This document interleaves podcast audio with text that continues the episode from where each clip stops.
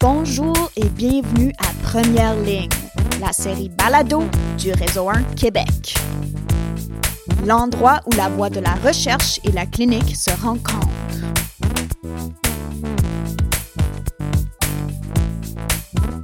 Je suis votre animatrice, Dr. Emma Glazer, clinicienne, chercheur et parfois aussi patiente.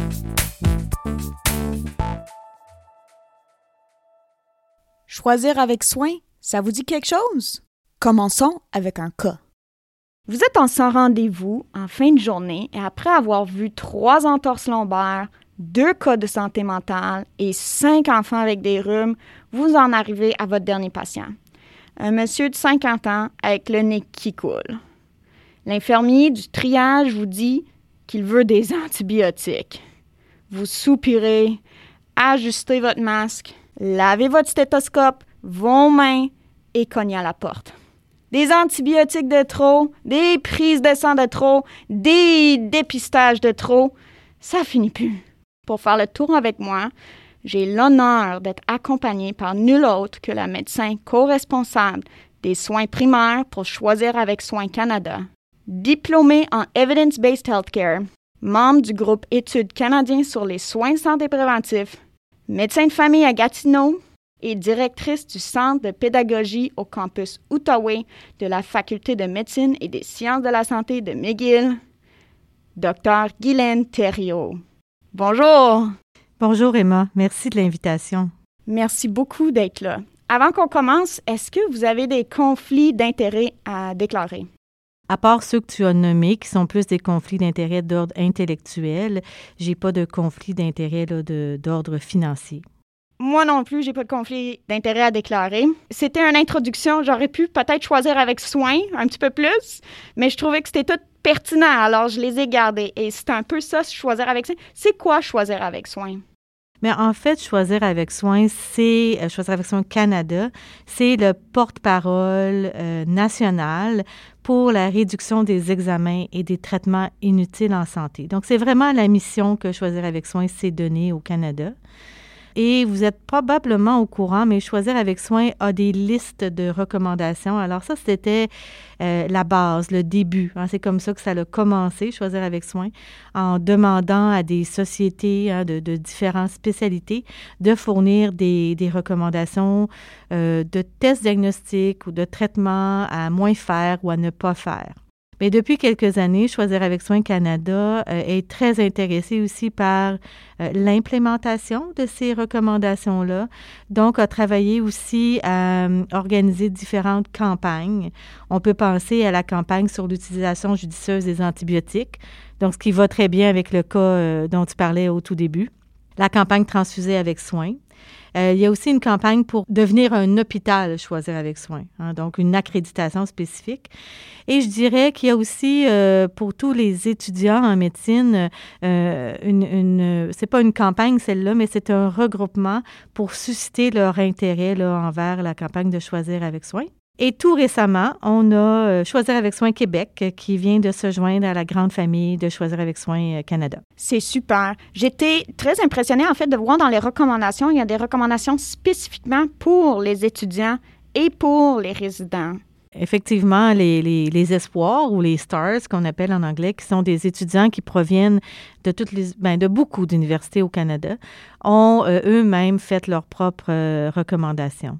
Donc, euh, on peut voir des recommandations comme euh, être capable de questionner une conduite, hein, d'amener euh, une question vis-à-vis une conduite, par exemple, quand on a un patient hospitalisé ou un patient au bureau. Comme résidente et comme étudiante, j'ai vécu quand même souvent la situation où est-ce que moi, je voulais faire un test, puis un patron a dit, ben, est-ce que ça change les soins pour le patient? Ou à l'inverse, un patron qui voulait faire quelque chose et que moi, j'ai posé la question, est-ce que ça change euh, le management? Puis la réponse était non. Et, c'est quand même efficace quand un étudiant soulève cette question-là.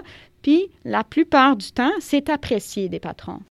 Oui, je pense que c'est ça. En fait, la base, c'est la conversation. Hein? que ce soit entre le clinicien et son patient, mais aussi entre euh, l'étudiant, le résident et, son patron. Je pense que l'important, c'est cette conversation-là. Et des fois, bien, tu sais, on est des humains, on a des réflexes, on a des choses qu'on fait par habitude. Et puis, euh, ça m'est même arrivé, moi, euh, tu sais, d'avoir des, étudiants, des résidents, quand je fais de la supervision, qui me disent justement, mais est-ce que c'est utile, ça? Puis là, tu dis, mais attends, va réfléchir à ça. Puis on trouve des, informations très intéressantes là, pour, euh, pour s'occuper du patient de la meilleure façon, en fait. Choisir avec soin, c'est discussion. Mais dès le départ, c'était ça le but, c'était de permettre une discussion. Donc, tu sais, de prendre la recommandation et de s'en inspirer pour avoir une discussion avec, avec notre patient. Euh, jamais choisir avec soin n'a eu comme but de, de, rationaliser les coûts ou de diminuer les coûts. C'est vraiment pas ça. C'est de stimuler cette conversation-là entre le médecin puis, euh, puis son patient. Puis de toute façon, quand on parle de rationalisation des coûts, ça, c'est pas un argument qui plaît aux cliniciens, aux patients. Les gens sont pas intéressés. Mais ce ne devrait pas être un argument. En fait, l'argument devrait être plutôt est-ce que le soin, soit le traitement ou le, test diagnostique qu'on vous propose, est-ce qu'il va ajouter de la valeur pour vous? Est-ce qu'il va changer quelque chose dans votre qualité de vie, euh, dans la durée de vos symptômes? Euh, c'est ça, c'est vraiment ça qu'on devrait regarder. Parce que si je vous dis, ben, ouais, on va faire un rayon X au cas où, mais au, cas où de quoi? Euh, si c'est pour changer votre issue clinique ou avoir le potentiel de la changer, ça vaut la peine. Mais si ça ne change pas votre issue clinique, alors pourquoi on va prendre son temps pour aller là, euh, pour ne pas en tirer de bénéfices, en fait? Puis, est-ce qu'on est bon pour avoir ces discussions-là avec nos patients? On, il euh, faudrait définir on. Les cliniciens, mettons en première ligne. Oui. Bien, je pense qu'on on est outillé pour le faire. Est-ce qu'on est bon, puis est-ce qu'on prend le temps? Ça serait à voir. Est-ce qu'on pense qu'on n'a pas les outils? Souvent, quand je donne des, des, euh, des formations sur le sujet, je me rends compte que les cliniciens euh, pensent ne pas avoir les outils pour avoir ces discussions-là, mais en fait, ils les ont. Parce que c'est une conversation normale, en fait, ou on, une conversation d'échange. Alors souvent, ils sortent de la, de la, formation en se disant Ah, OK, bon, maintenant, euh, je suis capable de faire ça. Ils pensent que c'est plus compliqué que ça l'est, en fait. Je serais peut-être un petit peu en désaccord parce que je trouve que parfois la notion de risque c'est tellement complexe à comprendre pour le patient et souvent pour les cliniciens. Je trouve qu'il y a des outils comme le Canadian Task Force qui nous, nous aident avec leurs outils de décision clinique. Ça nous aide beaucoup, ça, à prendre des décisions puis à en discuter. En fait, il y a tout le concept de décision partagée qui, oui, je pense, est quelque chose qu'il faut apprendre, qu'il faut essayer, il faut se pratiquer, il faut, pouvoir expérimenter avec ça. Ce que je parlais plus tôt, c'était plus d'avoir une conversation avec son patient sur l'utilité ou non d'un test. on n'a pas des chiffres pour toutes les actions qu'on pourrait ou ne pas faire ou ne pas faire. Mais effectivement, il y a des outils de décision partagée qui sont très utiles parce que on voit que autant les patients que les médecins ont euh, de la difficulté à bien comprendre les chiffres. Hein. Quand on parle, par exemple, de risque relatif versus risque, absolu, ce n'est pas nécessairement clair pour tous les cliniciens et encore moins pour les patients. Et ce que font ces outils-là, c'est qu'ils vous donnent en fait des données en risque absolu puis en nombre naturel, ce qui est la façon la plus facile de comprendre l'information.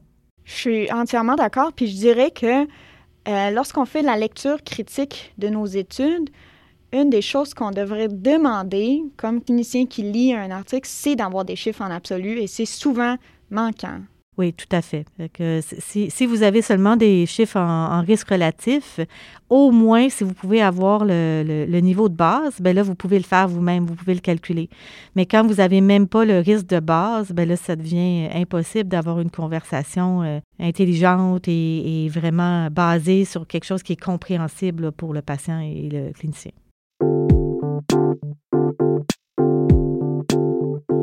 Donc, on parle de, des outils qui aident à, faire la décision partagée. Est-ce que choisir avec soin aide les médecins à avoir ces discussions-là avec leurs patients? Bien, on a quand même des données euh, assez récentes là, de 2019 qui nous montrent que euh, les cliniciens se sentent quand même à l'aise de discuter des recommandations de choisir avec soin pour la plupart d'entre elles. Lorsqu'ils les connaissent.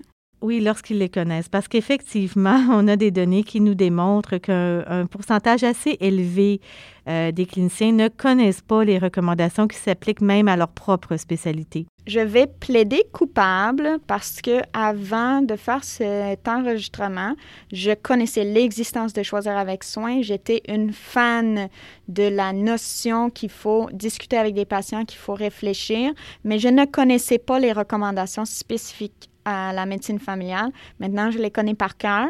Mais c'était des choses qu'on faisait déjà, qu'on se fait enseigner quand même dans la résidence. C'est sûr qu'en médecine familiale, il y en a plus que cinq recommandations. Et il y en a aussi qui sont dans les autres spécialités qu'on peut aller chercher qui s'appliquent à nous. Donc, euh, c'est beaucoup plus que dans certaines spécialités pointues, en fait.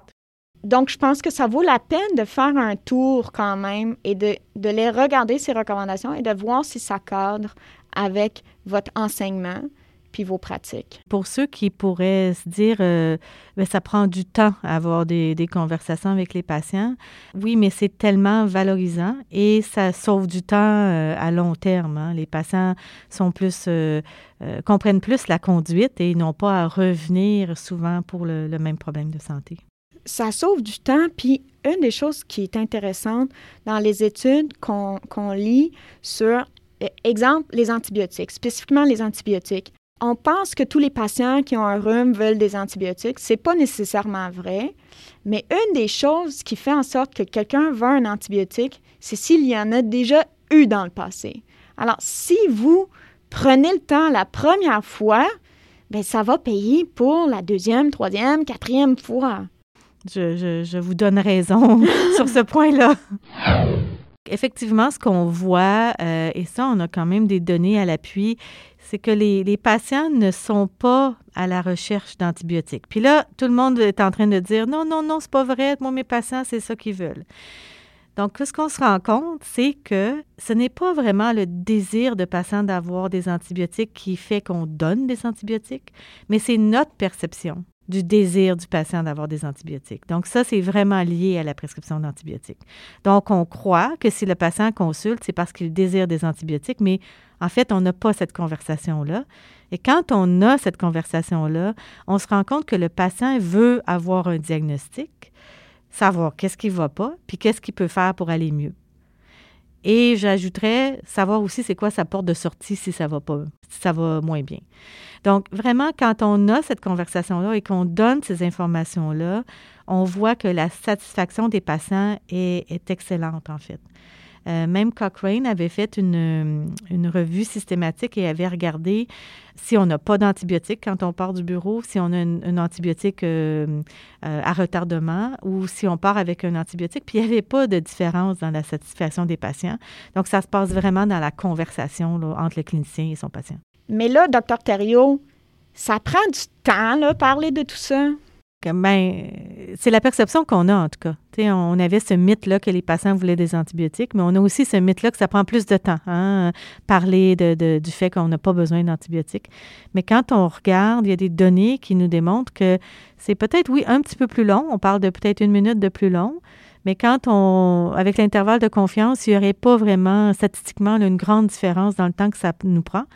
Donc là, si on coupe le fait que ça ne nous prend pas vraiment plus de temps, que les patients ne sont pas nécessairement plus satisfaits, bien là, je me demande vraiment pourquoi on continue de prescrire des antibiotiques quand ils ne sont pas indiqués. J'aimais beaucoup votre exemple d'un monsieur qui voulait un rayon X oui, ça, je la raconte souvent parce que je, suis incapable d'inventer quelque chose comme ça. Là. Ça m'est vraiment arrivé, puis ça illustre bien le point, je pense. Donc, j'ai ce patient-là qui vient me voir un jour parce qu'il a mal au dos. Il a fait un effort euh, le week-end passé, puis euh, ça lui fait mal dans le bas du dos. Je l'examine, euh, tout ça, je pense que c'est simplement une entorse lombaire. Et puis, il me dit, mais je veux un rayon X. Alors là, j'avais deux choix. J'aurais pu dire, ben là, non, vous n'avez pas besoin. Mais ce que j'ai fait, c'est j'ai dit, mais, mais pourquoi vous pensez avoir besoin d'un rayon X? Puis il m'a dit, ben, c'est pas compliqué, c'est comme ça que tu vas savoir ce que j'ai. Puis je lui ai expliqué que tout l'examen que j'avais fait, les questions que j'avais posées, c'est ça qui me permettait de savoir qu'est-ce qu'il y avait, puis que j'avais une bonne idée de qu'est-ce qu'il y avait. Puis il m'a dit, je veux un rayon X, quand même. Fait j'ai dit, OK, mais là, j'aurais pu dire, ah ben là, tu sais, mais là, j'ai dit, mais pourquoi vous pensez encore que vous avez besoin d'un rayon X? Il dit, ben c'est la seule façon que tu vas savoir comment me traiter. Ben, j'ai dit, ben, j'ai une bonne idée, puis voici les différents traitements pour ce genre de problème-là, tout ça. Mais à la fin de la conversation, ce qui, ce qui était vraiment euh, spécial pour moi, c'est que le patient m'a dit, en tout cas, docteur Thériault, je ne sais pas pourquoi vous voulez que j'aille un rayon X, mais moi, je pense que j'en ai pas besoin. J'adore, j'adore. Puis je trouve que ce qui est super dans, dans ce cas-là, c'est de dire pourquoi, pourquoi, pourquoi. Oui, moi, en tout cas, ça me sert très bien, cette façon de faire-là. Puis, dans le fond, les patients ont, ont leur croyance, leur connaissance, tout ça. C'est juste, nous, on est là pour les guider là-dedans à travers ce qu'ils connaissent déjà.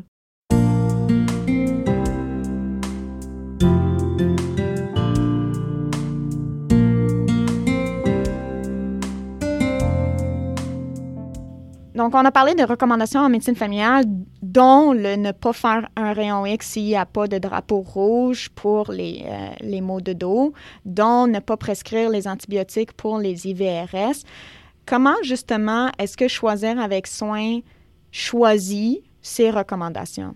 Vraiment, la, la, façon de, de, de faire, c'est d'aller solliciter Hein, des euh, sociétés savantes, qu'on pourrait dire, comme par exemple euh, les cardiologues, les orthopédistes, les, infirmières praticiennes, euh, et de leur demander de trouver, au départ, c'était les cinq recommandations de tests ou de traitements qui devraient ne pas être utilisés ou être moins utilisés. C'était les five don't do list. C'est ça. Vous qui êtes une fan du evidence-based medicine, trouvez-vous que de juste choisir ces recommandations parmi les sociétés savantes, que euh, c'est rigoureux? Bien, en fait, euh, si on, regarde, puis ça a été fait par, des auteurs encore euh, assez récemment, dans les cinq dernières années, où ils ont regardé la, la, base factuelle des recommandations, on se rend compte qu'il y a vraiment une bonne base dans à peu près une recommandation sur trois, à peu près. Mais il faut, il faut croire au fait que, puis moi je suis vraiment EBM, hein. j'aime vraiment que les choses soient basées sur des, des, des, faits, des données, mais en même temps je vois tout le potentiel d'activer hein, les médecins à proposer des choses, puis si on met trop de barrières, bien on va tuer dans l'œuf cet, cet intérêt-là. Donc, c'est un processus en développement. C'est comme ça que je le vois. Le evidence-based medicine a des limites. Il y a des choses pour lesquelles on n'a juste pas d'evidence-based. Puis beaucoup, beaucoup de nos pratiques sont sur euh, opinion d'experts, mais parfois, c'est tout ce qu'on a mais c'est une forme de, de, données probantes. Le fait de savoir qu'il n'y a pas de données probantes vraiment de haut niveau, mais de savoir qu'on se base sur une opinion d'expert, déjà, quand on le sait, on peut moduler un peu la façon dont on utilise la recommandation. Une des recommandations qui a des données fortes, c'est cette question d'antibiotiques. Euh, puis j'aimerais juste y revenir rapidement. C'est quand même gros, le 30% des prescriptions d'antibiotiques en première ligne pour des IVRS. Ça, ça inclut, quand je dis IVRS, j'inclus tout ce qui est otite, sinusite, bronchite, virale et on a des bonnes données pour ça. Ça peut avoir l'air banal peut-être pour certains médecins, mais c'est un fléau qui, euh, qui, nous, qui va nous rattraper. Là. C'est, toute cette résistance aux antibiotiques. En fait, euh, et là, je ne sais pas les données par cœur, mais je pense que c'est d'ici une cinquantaine d'années, on pense que la mortalité due euh, aux infections qui vont être résistantes à des antibiotiques si on ne fait rien en ce moment va être supérieure à la mortalité par cancer. Donc, pour revenir à notre monsieur, l'infirmier pensait qu'il voulait des antibiotiques. Qu'est-ce qu'on va dire à ce monsieur-là? On va premièrement écouter ses symptômes, comprendre quel impact ces symptômes ont sur ses activités quotidiennes et puis examiner ce qui, doit être examiné. Puis par la suite, on va lui, moi souvent, je vais leur dire, ben, écoutez, ça m'apparaît être viral. Est-ce que vous aviez quelque chose en tête sur ce qu'on pouvait faire aujourd'hui pour vous aider? Et ça, ça part toute une conversation parce que c'est très rare que les gens vont me dire oui, je pensais que vous me donneriez des antibiotiques. Ils vont, ça va être plus comme ah ok, ben ça me rassure de savoir que c'est ça ou mais j'ai vraiment trop de misère avec mon nez congestionné. Qu'est-ce que je pourrais faire? Ou, toutes sortes de questions comme ça. Puis on a quand même des données qui disent que c'est quand même une minorité des patients qui veulent des antibiotiques. C'est autour de 35% Puis c'est aussi en diminution. Euh. oui, en fait, les données qu'on a là-dessus, ça date de plusieurs années, Mais quand euh, cette étude-là avait été faite, on partait de deux tiers des patients quelques années avant.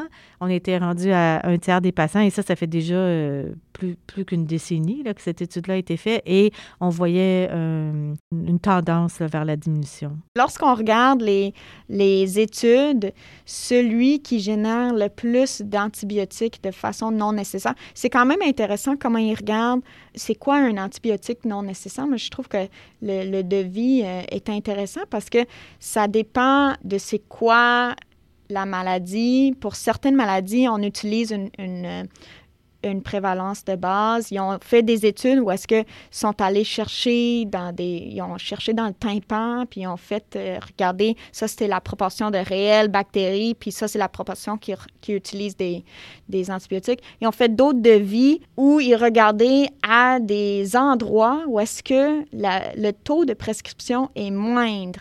Et il y a moins, il y a autant d'effets adverses, c'est-à-dire par exemple, sinusite, la complication bactérienne peut être la mastoïdite. Ben, dans les endroits où on prescrit moins d'antibiotiques, par exemple aux Pays-Bas, il n'y a pas plus de mastoïdite. Donc, on peut comparer à ces places-là et dire, OK, ben ça, c'est le surplus. Dans mes recherches, j'ai trouvé une étude où euh, on, avait même été jusqu'à confirmer l'origine infectieuse, par exemple des otites avec des ponctions transtampaniques. Je ne m'attendais pas à trouver ça, mais quand ils ont euh, confirmé l'origine, ben, on, voyait dans la population qu'ils ont étudiée qu'il y avait 27% des cas qui étaient d'origine bactérienne, mais 57% de ces personnes-là, des personnes dans l'étude, avaient reçu des antibiotiques. Donc, c'est 30% de trop. C'est quand même énorme. C'est énorme. Puis dans les sinusites, c'est énorme aussi. C'est au-delà de 30 Puis c'est la condition pour laquelle on prescrit trop d'antibiotiques comparé à toutes les autres conditions. Et euh, je voulais juste réitérer un aide décisionnel qu'on a, c'est INICE. INICE, c'est intéressant parce qu'il résume le Cochrane. Il dit quand tu fais un number needed to treat avec des antibiotiques, c'est relativement élevé, puis le number needed to harm est relativement basse. Donc, il faut vraiment juger. Oui, puis juste pour répéter, juste au cas euh, euh, que les gens n'auraient pas tout à fait saisi, c'est que le number needed to treat, c'est combien de personnes je dois traiter pour qu'une personne en bénéficie. Donc, si ce, ce chiffre-là est beaucoup plus élevé que celui, le NNH, le numbers needed to harm, ça, ça veut dire que j'ai, je devais traiter, mettons, 10 personnes, puis il y en a deux qui vont avoir des effets secondaires, puis moins qu'un qui peut avoir un bénéfice. Ça ne fonctionne pas. Tout ça pour dire qu'on s'améliore quand même on, en prescrit moins d'antibiotiques. Les patients en veulent moins. Je pense qu'il y a une sensibilisation auprès de la, population qui se fait. Et choisir avec soin, c'est pour ça aussi. On peut dire à nos patients, regardez les recommandations, oser poser la question, ah, pourquoi on fait ce test? Est-ce vraiment nécessaire? Moi, par exemple, j'ai des posters euh, euh, dans la salle d'attente, dans mon bureau, qui euh, laissent penser que peut-être on devrait en faire moins, hein, que les antibiotiques ne sont pas nécessaires, etc. Donc ça, ça peut faciliter une conversation aussi. Mais si vous allez voir sur la page web de, de, la campagne pour une utilisation judicieuse des antibiotiques, vous allez trouver aussi deux autres outils, dont la prescription virale. Est-ce que tu as déjà utilisé la prescription virale?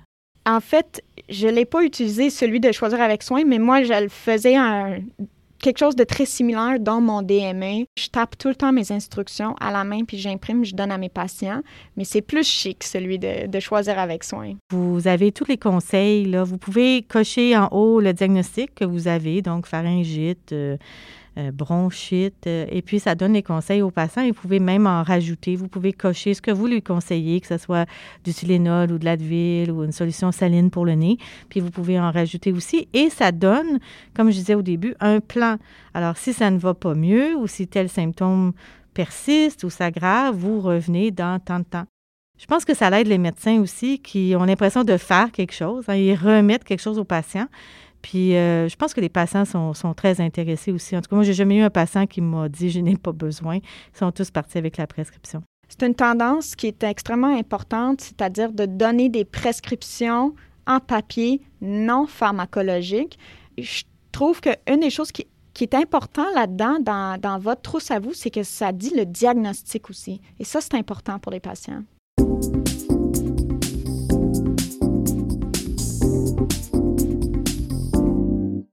Alors, l'avenir pour choisir avec soin, c'est justement d'implémenter leurs recommandations tout à fait. Donc, pour choisir avec Soin Canada, on a des grands projets nationaux d'implémentation. Donc, le premier qui est en cours en ce moment, c'est la campagne Transfuser avec Soin. En fait, de transfuser seulement quand il y a un certain niveau d'hémoglobine, hein, pas en haut et une seule transfusion à la fois. Donc, ce sont les deux grands objectifs de cette campagne-là.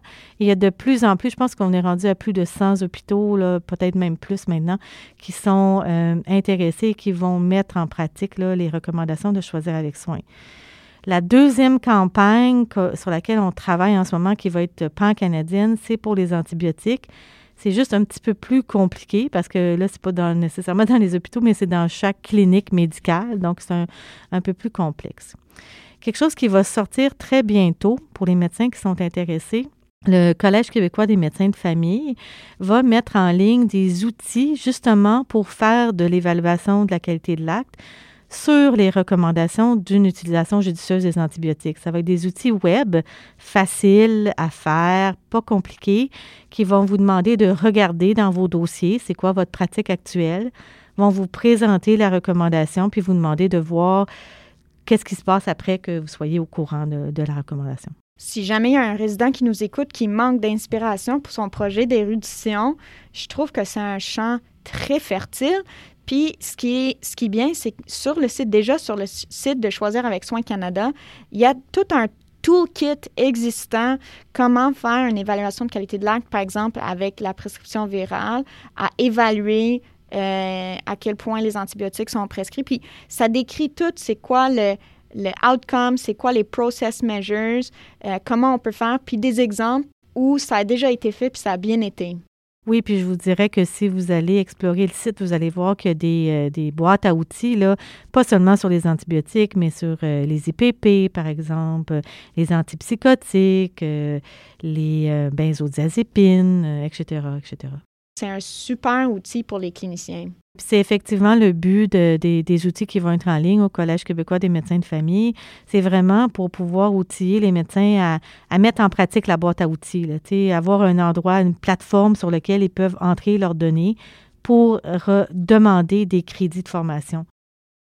C'est important lorsqu'on va faire des études d'évaluation de qualité de l'acte ou même des études, parce qu'il y a une possibilité d'aller faire des études en première ligne en médecine familiale avec nos DME, mais on a besoin d'indicateurs. Un des problèmes qu'on a avec Choosing Wisely, euh, c'est que c'est difficile de documenter. On n'a pas de code pour dire on a discuté de ça. J'irais même plus loin. Je veux dire, OK, on ne peut pas le documenter, mais j'irais même plus loin, c'est que ici au Québec, on n'a pas ça, mais dans d'autres provinces, ils doivent avoir, euh, par exemple, un certain nombre de patients qui ont eu leur mammographie, un certain nombre de patients qui ont eu tel dépistage, etc.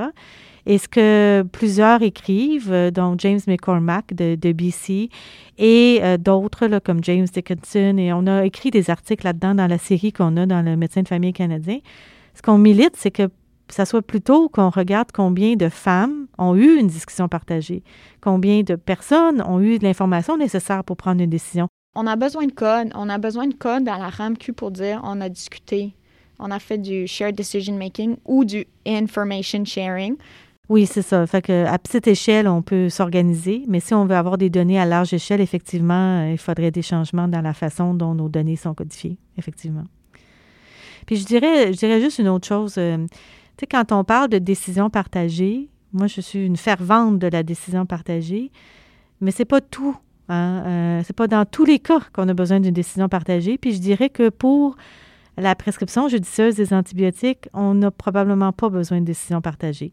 Parce que si, par exemple, tu viens me voir avec, je euh, je sais pas moi, une sinusite, euh, avec des symptômes de sinusite plutôt qui durent depuis quelques jours, bien, il n'y a pas de décision à avoir tu probablement pas des antibiotiques. Donc, c'est plus une, discussion d'information, hein, avec des faits encore, hein, avec de l'écoute, mais ce n'est pas une réelle décision partagée parce que pour qu'il y ait une décision partagée, il faut qu'il y ait une décision à prendre.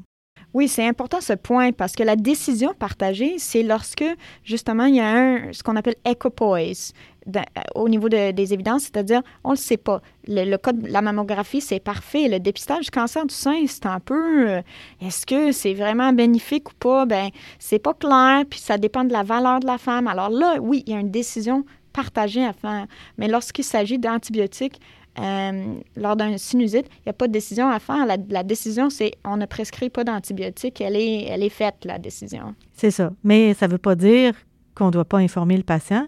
Puis comme on disait au tout début, s'informer de quelles sont ses croyances sous-jacentes, puis c'est pourquoi il, il venait consulter, en fait. Pourquoi? Pourquoi? Pourquoi? Exactement.